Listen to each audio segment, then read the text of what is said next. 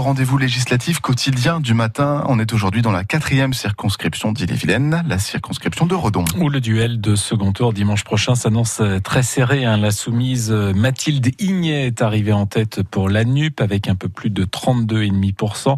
Elle sera opposée dimanche à Anne Pateau, qui était la suppléante du député sortant de la majorité présidentielle, Gaël Le Boec, et qui a réuni un peu moins de 30% des suffrages. Et le match, donc, François Rosy, euh, s'annonce très indécis. Merci.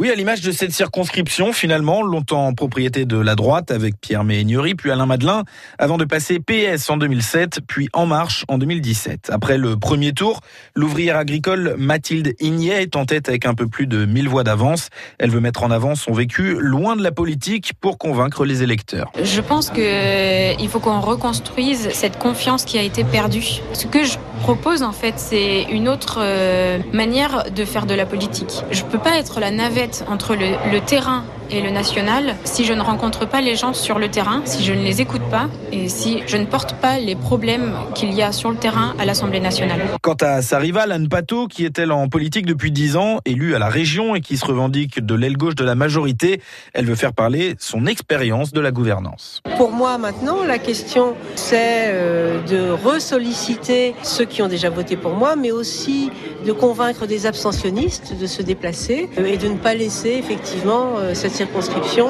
C'est pas tellement la question gauche qui me gênerait, puisque j'ai plutôt une sensibilité territoire de progrès, mais entre les mains de gens qui sont pas très expérimentés. Il y a des désaccords réels sur l'Europe notamment, mais pas de gouffre politique entre la représentante de la gauche unie et la candidate de centre-gauche. Du côté des priorités pour leur circonscription, toutes deux évoquent le médical.